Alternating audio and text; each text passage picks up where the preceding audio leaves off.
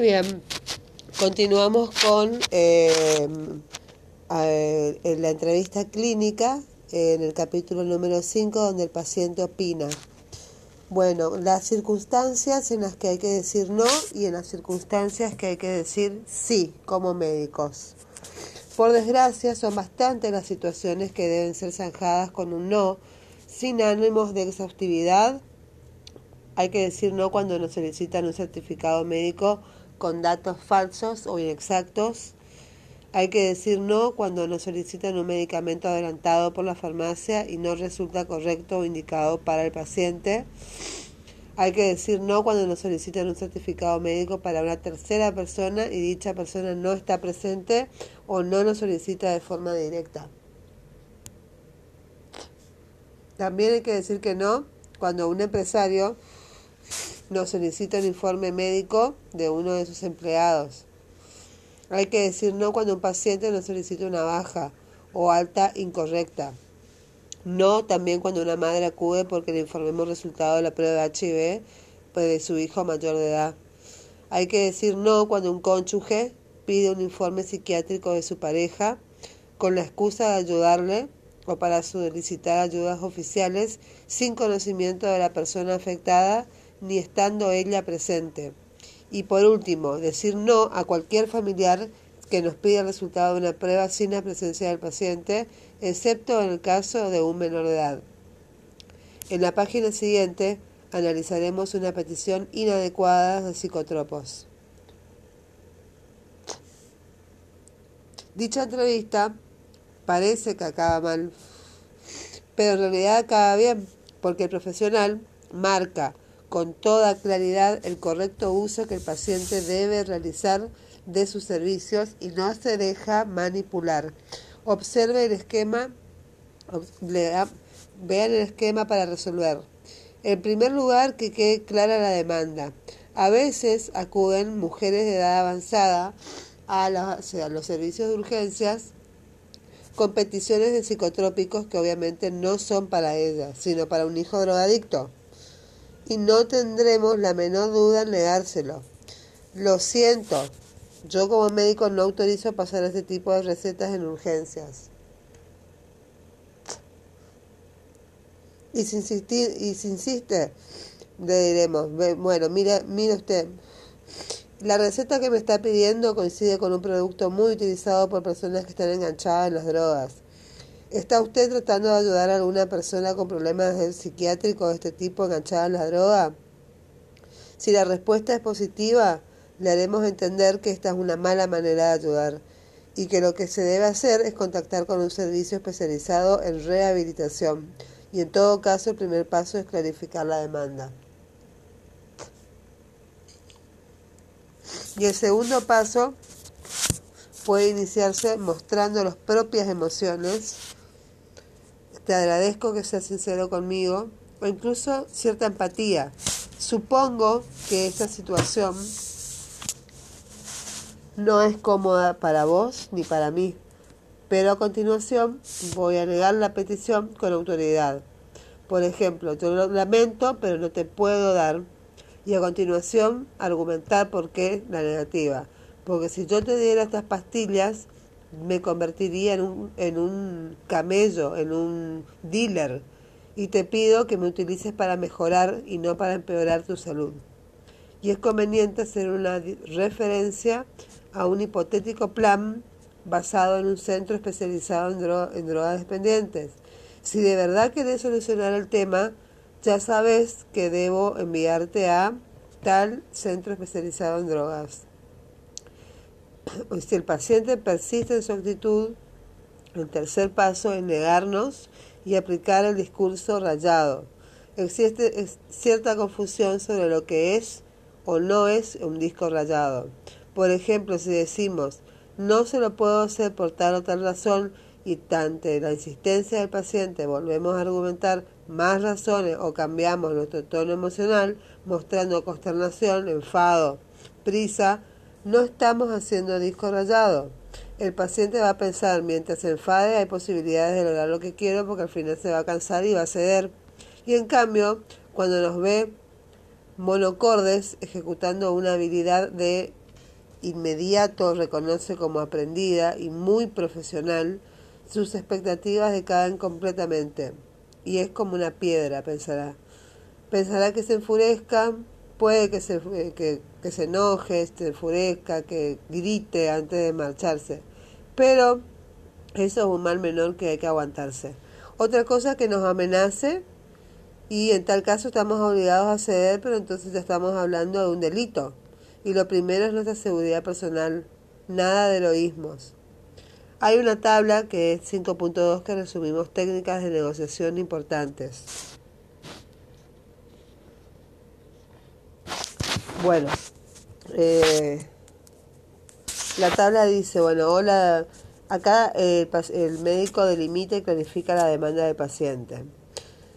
El médico dice, hola Luis, ¿qué, qué, me, qué contás, paciente? Vengo por poca cosa, esta es una recetita solamente. El médico dice, ajá, y solo eso, vamos a ver, y esto es para la presión, y esto para los nervios, y ¿quién se lo toma? El paciente dice, mi mamá me mandó porque se lo habían acabado. ¿Tu mamá?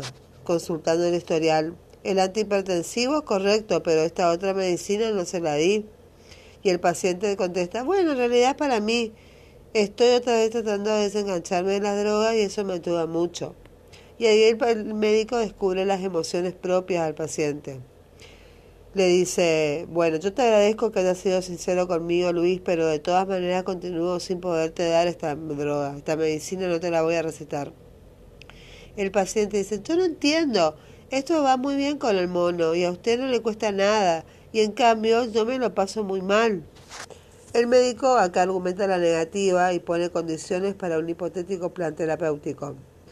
Mira Luis, vamos a hablar seriamente. Si vos venís acá para que te dé este tipo de receta, lo único que conseguiste es que yo me convierta en un dealer más. ¿Estamos de acuerdo?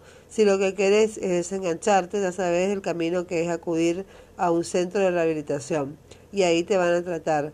En cualquier caso, si querés, si tenés que tomar alguna de estas medicinas, siempre tengo que dártela bajo la supervisión de tu mamá o de tu papá. El paciente dice como burlándose, y yo ya soy muy mayorcito, ¿eh? Y el médico le contesta, yo estoy de acuerdo que sos muy grande, pero estoy convencida de que me, me entendiste bien, con claro lo que te dije. Paciente, o sea que no me lo va a hacer y la negativa argumentada es no. Quiero pedirte que me utilices para ayudarte a curarte, no para empeorar la situación tuya. El paciente le contesta, yo no me voy a marchar si no me hace esta otra medicina, porque la necesito. Entonces el médico sigue su propio plan ignorando las amenazas. El médico extiende la receta. Bueno, en qué sí te voy a hacer una medicina para tu mamá y es importante que se la dejes de dar. El paciente agarra la receta y entonces implorante, y a usted no le cuesta nada hacerme la receta. Y la negativa no argumentada de disco rayado es, no, no te la voy a hacer el paciente se pone violento. Para mí es un problema, usted una, para, para usted una pavada. Y el médico, impávido, niega con la cabeza. Y el paciente se levanta muy enojado. Todos ustedes los médicos están podridos, son unos hipócritas de mierda. Bueno, esa es una situación. Después tenemos esa situación del listón y campo de negociación. Hemos hablado del listón de negociación, pero vale la pena detenernos un poco más toda vez que en ocasiones es la clave de la entrevista en su conjunto. Por ejemplo, un paciente dice, otra vez vengo por el dolor de cabeza, pero se lo advierto, no me voy a ir sin que me pida una resonancia. No hay que dejarse impresionar por ese tipo de entradas. Nosotros los médicos basamos nuestras decisiones sobre todo en criterios clínicos y por consiguiente tenemos que realizar un acto clínico lex artis y decidir en consecuencia. En suma, lo que pretendemos será formarnos primero una idea del problema del paciente y abrir así un acto clínico. Para evitar una confrontación innecesaria, puede ser muy oportuna una sesión intencional seguida directamente de una anamnesis focal. El médico dice una sesión intencional, por supuesto, vamos a hacer todo lo necesario para llegar a un diagnóstico de tu dolor de cabeza incluida la resonancia si fuera el caso necesario. Yo veo objetivos mediante un menú de sugerencias que centra la atención y veo que hoy es la segunda vez que te quejas de este dolor de cabeza. Eh, desde el último día que nos vimos, hace tres meses, el dolor de cabeza ha sido semanal, diario, algunas veces al mes, cada cuarto. Observe de qué manera pueden complicarse las cosas. El médico dice, vamos a ver, señor Federico, yo lo puedo visitar, pero no pide una resonancia como quien va a un supermercado y coge una bolsa de pata, ¿me entendés? Con esa intención, sin dudas, estamos abocados a una discusión de tintes dramáticos y evite entrar al trapo. Usted sabe la comunicación y usted decide el del campo de negociación. El, el paciente deberá visitarse, claro que sí, pero conduzca el proceso de contacto. Y aún así, si el paciente no acepta, una visita, en tal caso usted está en su derecho de negarse a hacer una prueba que de momento no tiene criterio médico. Pero cuidado, valora tres cosas. Primero, que el valor de la relación médico-paciente. B, la posibilidad de que el paciente tenga razón. Y C, la posibilidad de que la misma irritabilidad del paciente forme parte del diagnóstico. Considerar, por ejemplo, que el trastorno conductual por un síndrome cerebral orgánico o la irritabilidad del paciente depresivo, entre otras posibilidades. Una resonancia tiene desde luego un precio, pero la relación de confianza y ganarnos esta confianza tiene también un precio. Como decíamos más arriba, un paciente instalado en una relación de confianza es un paciente, por más hipocondríaco que sea, reducirá el coste social de su patología. Una vez valorado el exartis, el paciente podemos pensar que se trata de una cefalea benigna debida, por ejemplo, a aspectos tensionales. Sin embargo, puede que también creamos que si no concedemos la exploración, no nos vamos a ganar la confianza del paciente, ya que vamos a pedir una psicotomografía ¿Y para qué, para, cuál va a ser la estrategia más inteligente para que sirva el fin que pretendíamos? A saber, ganarnos la confianza del paciente. Comparemos. Opción 1. El doctor dice, bueno, le pido la tomografía, pero o es, un medio inútil porque va a salir normal. Y opción 2, dice doctor, vamos a realizar la tomografía, pero no tanto porque crea que vamos a encontrar algo malo, sino para tener la seguridad de que todo está en orden. En el primer caso, el profesional asume un riesgo innecesario, ya que pedimos la prueba no adelantando pronósticos. Y a fin de cuentas, si, después encontramos una malformación congénita, la medicina es demasiado complicada para ser adivino. Y ante una exigencia de listón muy alto, domine usted al menos el campo de la negociación. Sí, claro que consideraré la radiografía, pero paso la camilla que deseo primero analizar su problema. E incluso proceda a una reconducción por objetivos, diciendo está bien que me pida la tomografía, pero usted sobre todo lo que quiere es mejorar de esos dolores de cabeza, ¿verdad? Por consiguiente, yo le propongo que ahora le visite y evalúe su caso. Pase a la camilla, por favor. Y ya en el final de la entrevista, Mientras esperamos el resultado de la prueba, le propongo empezar con este tratamiento. Con un poco de suerte puede que cuando me traiga el resultado esté medio curado. En resumen, cuando el paciente se presenta con un listón muy alto, usted puede presentar también un listón alto, con el riesgo de enfrentamiento. A veces es inevitable, o bien puede ser que es una sesión real, intencional, diferida y condicional para reconducir por objetivos. Aunque haya decidido ceder, trate de reconducir por objetivos y practique el ex artis, una visita. Demore la resolución de la negociación al final de la entrevista cuando tenga todos los datos en la mano. Evite asumir riesgos innecesarios. Vale, le pido estos análisis, pero ya verá que serán normales. Por el contrario, está bien que le hagamos unos análisis para estar más seguros, pero no es necesario que nos esperemos a ver el resultado para empezar a aliviarle esta molestia. Y si ha decidido ceder, al menos que su sesión se traduzca en ganar la confianza del paciente y mejorar la relación asistencial. Y tenga muy claro a lo que va a decir sí y a lo que va a decir no. Ello aumenta su confort y genera automáticamente un listón alto que desanima a los pacientes a discutir. Por ejemplo, ay no, eso no lo hacemos de ninguna manera, está completamente prohibida. Bueno, después tenemos otra situación que es la derivación del paciente a otro profesional de salud. En el curso de la práctica asistencial vamos inevitablemente a vernos obligados a realizar consultas con otros profesionales de la salud y algunos profesionales entienden la derivación como el fracaso de su propia capacidad y eso les lleva a retener innecesariamente a los pacientes, retardando medidas preventivas o terapéuticas. Y también se da lo contrario, que es derivar con prontitud a fin de encubrir una falta de interés o tiempo. En el momento de proceder a la derivación deberíamos justificarla y dar la oportunidad al paciente de expresar su opinión. Es precisamente en esta mm, tesitura cuando pueden surgir algunas resistencias que vamos a estudiar. Tomemos, por ejemplo, las resistencias a ser derivado a otro profesional, por ejemplo, la enfermera al médico de cabecera. La enfermera en un control habitual de pacientes crónicos dice, creo señora Carmen que es necesario que vea a su médico de cabecera.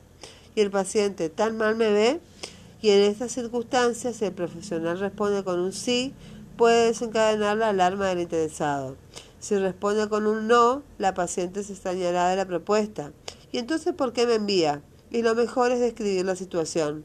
La enfermera le dice, en realidad yo no he dicho que la situación fuera grave. El motivo por el que la envío al médico es porque precisa un ajuste de su medicación. Y los últimos controles van a salieron alterados y no sería prudente continuar así hasta ahora.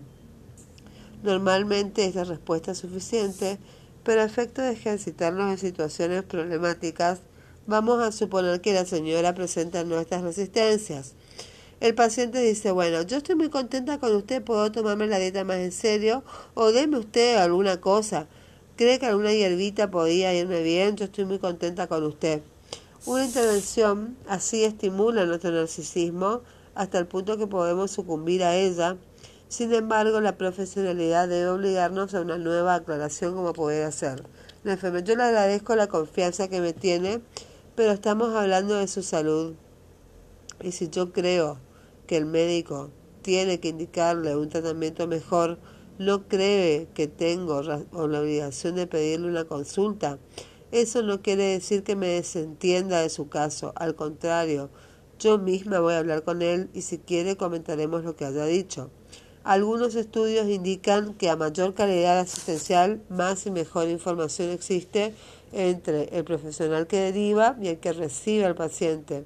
Y ello concierne especialmente a los equipos de atención primaria de la salud, toda vez que son los que, son los que derivan con mayor frecuencia hacia otros niveles asistenciales.